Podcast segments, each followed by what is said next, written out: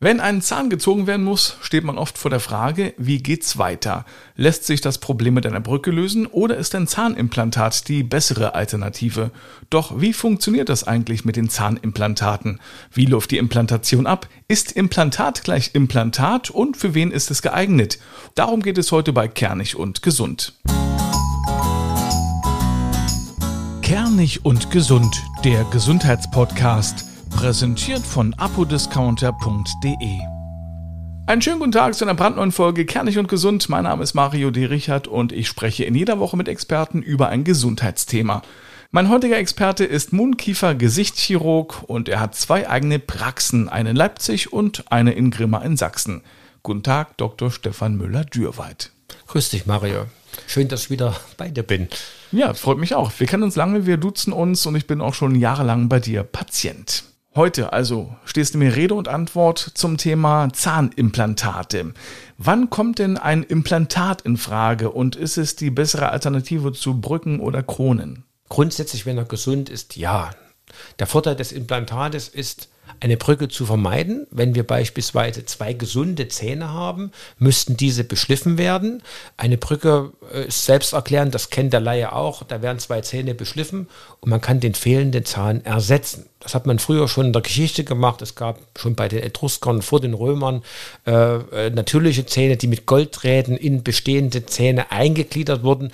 Und am Ende nennt sich das Zahnersatz. Da sind quasi immer gleich drei Zähne betroffen denn bei der Brücke. Die zwei äußeren, die die Brücke halten und der innere, der ersetzt wird. Ja, man kann aber auch mehrere Zähne über eine Brücke äh, ersetzen. Also es können auch zwei Zähne oder drei Zähne fehlen, aber entsprechend müsste die Brücke dann über mehrere Zähne gespannt sein. Also wenn jetzt drei Zähne fehlen, könnte man auch eine Brücke erwägen. Dann müssen aber mehrere Zähne auf beiden Seiten beschliffen werden. Und äh, alternativ hat man heutzutage die Möglichkeit, ein Implantat zu setzen. Das Implantat ist dann also, wenn ich das richtig rausgehört habe, die bessere Alternative, wenn die Nachbarzähne noch gesund sind. Ganz richtig, wenn man Nachbarzähne nicht beschleifen möchte, gerade wenn die gesund sind, wenn die also keine Chrom schon haben oder große Füllungen, dann ist das Implantat an sich die bessere Option. Aber wahrscheinlich auch die teurere, oder? Ja und nein. Im gesetzlichen Kassenbereich ist es so, dass die Kasse natürlich auch Gesundheit fördert. Das heißt, seit ca. 2006 bezahlt die Kasse auch auf einem Implantat die Krone, weil man weiß, zwei Zähne beschleifen, das macht auch Arbeit und die Brücke ist für die Kasse auch teuer und die Krone eigentlich günstiger. Für den Patienten ist die Therapieoption Implantat plus Krone etwas teurer.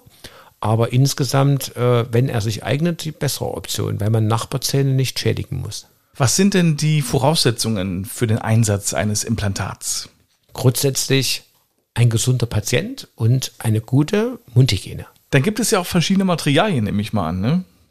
Ja, äh, in der Geschichte der Implantologie hat man Titan favorisiert. Das ist auch immer noch so. Es gibt also Studien dazu, dass man ein Material wählt, was in den Knochen einwächst. Man verheiratet in Anführungsstrichen jetzt quasi Metall, nämlich Titan mit Knochen.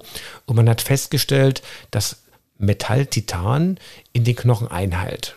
Das heißt, da gibt es auch keine Abstoßungsreaktionen. Im Normalfall nicht. Das kommt aber aus der Traumatologie, aus der Medizin. Das ist schon viel, viel älter als Implantate. Also man hat festgestellt, dass Titanplatten bei Kieferbrüchen, bei Knochenbrüchen an den Extremitäten auch einwachsen in den Knochen. Und man hat festgestellt, dass das ein Material ist, was vom Knochen und vom Immunsystem nicht abgestoßen wird. Und deswegen hat man Titan benutzt, um Implantate herzustellen. Man hat auch Alternativen, das ist heutzutage das Keramikimplantat. Da haben aber Patienten, muss ich sagen, eine falsche Vorstellung davon. Keramik ist auch Metall. Das ist meistens Zirkonoxid, das ist ein Metalloxid. Also wenn man spricht über metallfreie Rekonstruktion, ist das am Ende auch Metall, aber es ist ein Keramikimplantat. Und die Studienlage, da müssten wir jetzt noch zwei Stunden sprechen, die ist noch nicht so lang und groß wie bei Titanimplantaten. Deswegen empfehlen wir an sich immer ein Titanimplantat. Es gibt Ausnahmen in der ästhetischen Zone beispielsweise, wo man dann auch über Implantate aus Zirkonoxid, also weiße Implantate sprechen kann. Und manchmal gibt es da auch Vorteile, wo wir dann auch ein Keramikimplantat einsetzen. Das ist aber relativ selten. Und damit es jetzt an der Stelle keine Missverständnisse gibt, also wir sprechen über das, was direkt in den Kieferknochen reinkommt, weil das da oben drauf der Zahn sozusagen, dieser Zahnersatz, der ist natürlich nicht aus Titan. Nein, der ist nicht aus Titan. Der ist aus Keramik meistens. Also die Krone, das macht bei uns der Zahnarzt. Das heißt, wir haben Patienten, die zu uns in vertraute Hände kommen. Wir stellen den Knochen wieder her. Wir setzen ein Implantat und der häusliche Zahnarzt, der versorgt das Implantat mit einer schönen Keramikkrone.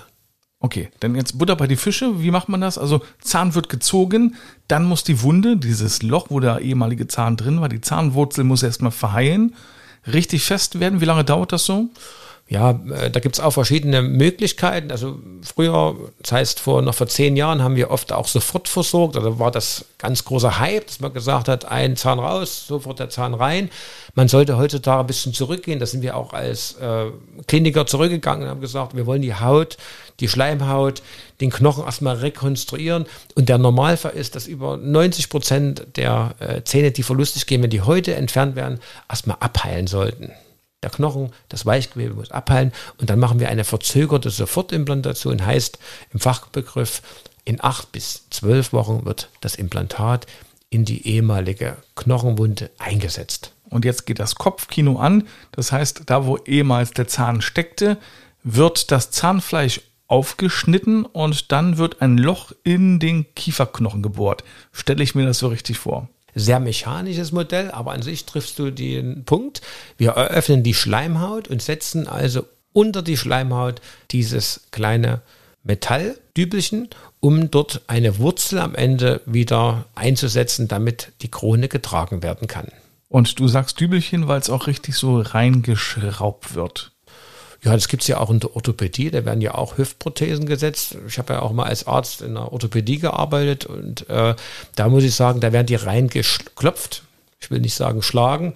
Und äh, Zahnimplantate sind ja rund wie eine Schraube, es ist ein Schraubenimplantat, das kann man drehen das macht man ganz kontrolliert mit Drehmoment und das ist eine sehr schonende Behandlungsoption. Man eröffnet also die Schleimhaut, hat vorher natürlich betäubt, man hat keine Schmerzen als Patient und da wird ein sehr graziles Schräubchen passend für die Zahnposition. Ein größerer Zahn muss natürlich mit einem größeren Schräubchen ersetzt werden und dass man mal eine Vorstellung hat, wie groß ist denn das Schräubchen, ist auch wichtig.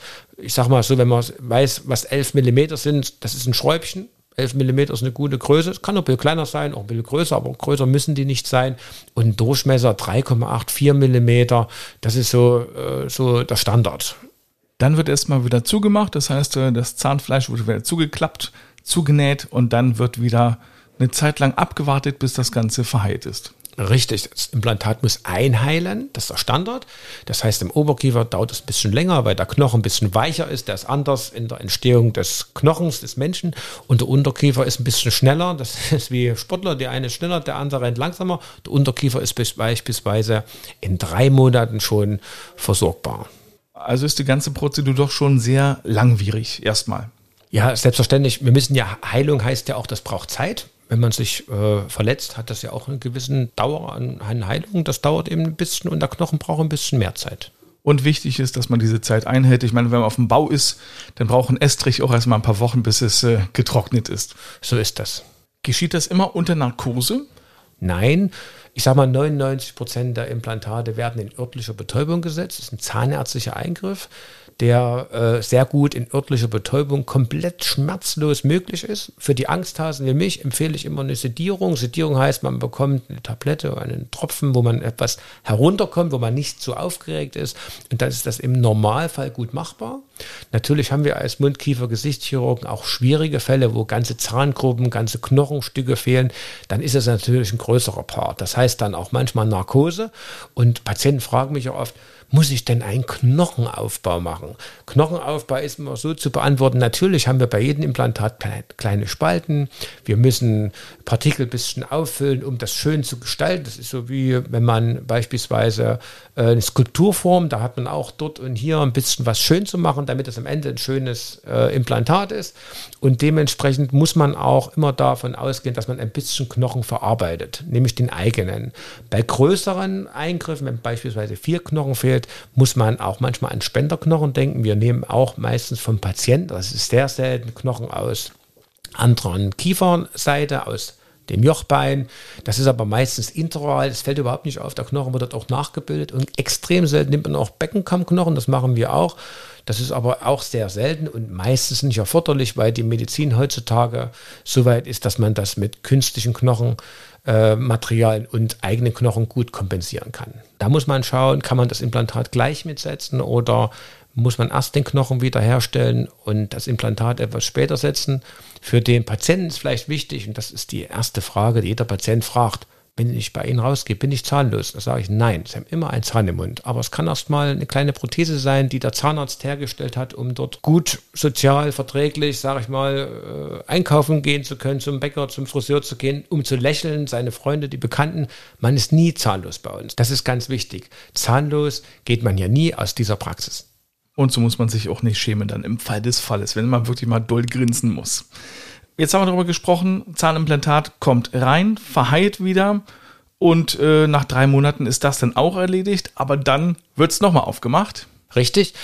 Da müssen wir wieder äh, noch ein bisschen zurückrudern. Es gibt auch Situationen, wo der Knochen so super ist, da kommt das Implantat rein und dann setzt man schon einen kleinen Aufbau drauf und dann ist die Prozedur erledigt. Da kann der Zahnarzt nach einer Einheilphase von drei Monaten beispielsweise die Krone schon aufsetzen, aber der Standard ist, Implantat kommt rein, schläft unter der Schleimhaut, weil man manchmal auch ein bisschen Knochen aufbauen muss noch und dann ist in drei Monaten eine Eröffnungsphase, das nennen wir Freilegung. Da kommt quasi auf das Implantat ein kleiner Stöpsel. Wir sagen Gingiva-Former. Gingiva heißt Schleimhaut. Und dieser formt quasi die Schleimhaut aus, weil ja der Zahn einen Zahnhals hat.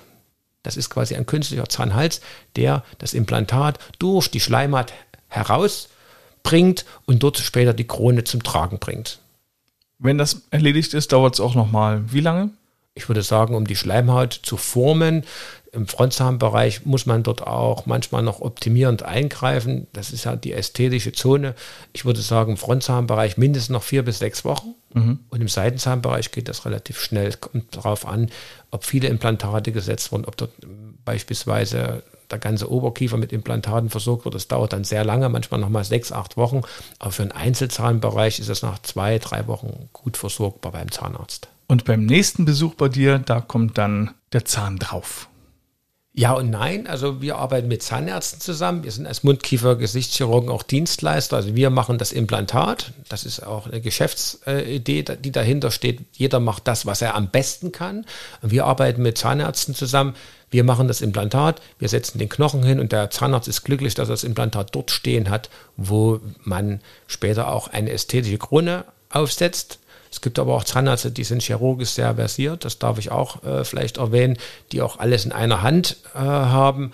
Wichtig wäre am Ende, dass der behandelnde Arzt, Zahnarzt, einen Tätigkeitsschwerpunkt vorweist. Also sollte ein Behandler sein, der sich mit Implantaten auskennt, der das regelmäßig setzt und der auch zertifiziert ist. Und äh, es gibt auch sehr viele Zahnärzte, die nicht Facharzt für Mundkiefer, Gesichtschirurg sind. Das ist, muss ja auch nicht sein, aber es müsste ein Zahnarzt sein oder es sollte ein Zahnarzt sein, der im Bereich der Implantologie täglich unterwegs ist. Also vorher informieren, damit es auch ein gutes Ergebnis gibt. Nach einer kurzen Unterbrechung geht es an dieser Stelle dann weiter. Zeit für unseren Produktionspartner apodiscounter.de. Das ist eine Online-Apotheke, in der Sie alles zum Thema Gesundheit finden. Egal ob es um Medikamente, Nahrungsergänzungsmittel, Beauty oder Körperpflegeprodukte geht, hier werden Sie fündig. Apropos pfündig.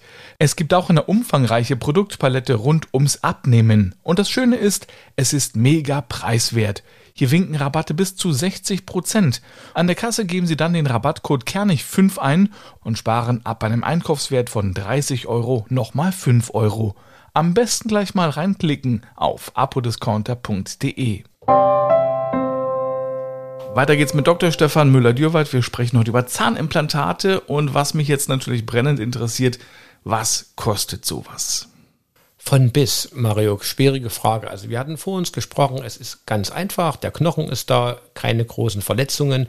Dann ist es relativ einfach, man setzt ein Implantat in örtlicher Betäubung.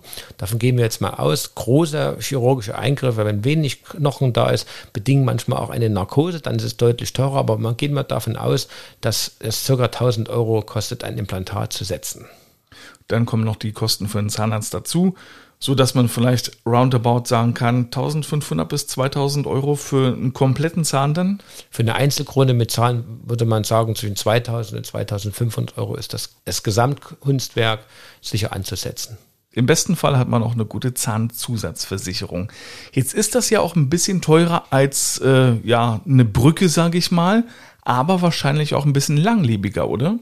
Das kommt immer darauf an. Das heißt, wenn man eine Brücke setzt, sind die benachbarten Zähne ja auch präpariert. Das heißt, die Zähne sind später nicht mehr erhaltbar. Man hat also eine größere Lücke. Wenn man ein Implantat einsetzt, sind die Zähne ja noch gesund, sind nicht präpariert und dementsprechend sollte ein Implantat dann auch eine Brücke überleben, wenn die Gesamtheit der Situation, Knochen ist gut, Mundgesundheit ist gut, Patient bleibt gesund, dann ist das Implantat sicher. Bei nicht präparierten Zähnen die bessere Option. Kann es doch passieren, dass der Körper mit dem Implantat überhaupt nicht klarkommt? Gibt es auch. Es gibt auch Abstoßungsreaktionen durch Infektionen, aber meistens auch das Metall, das wir verwenden, das Titan ist gut verträglich, biokompatibel nennt sich das. Und ein Implantat, das es abgestoßen wird vom Körper, das ist äußerst selten. Wird in der Literatur angegeben zwischen 1,8, 2,5 Prozent. Und wenn man das gut macht und der Eingriff routiniert ist und der Patient gesund ist, also die Gegebenheiten stimmen, dann ist das fast auszuschließen. Und im Prinzip kann auch jeder Zahn implantiert werden. Heißt äh, so Backenzahn, Schneidezahn. Jeder Zahn kann implantiert sein. Wo eine Lücke ist, sollte man die auch ersetzen. Und natürlich noch Seitenzähne wichtig, also der Sechser zumindest, der Siemer. Das sind ganz wichtige Zähne, weil die am Ende ja die Kaukraft tragen, um auch die Frontzähne zu schützen. Gibt es Kontraindikationen?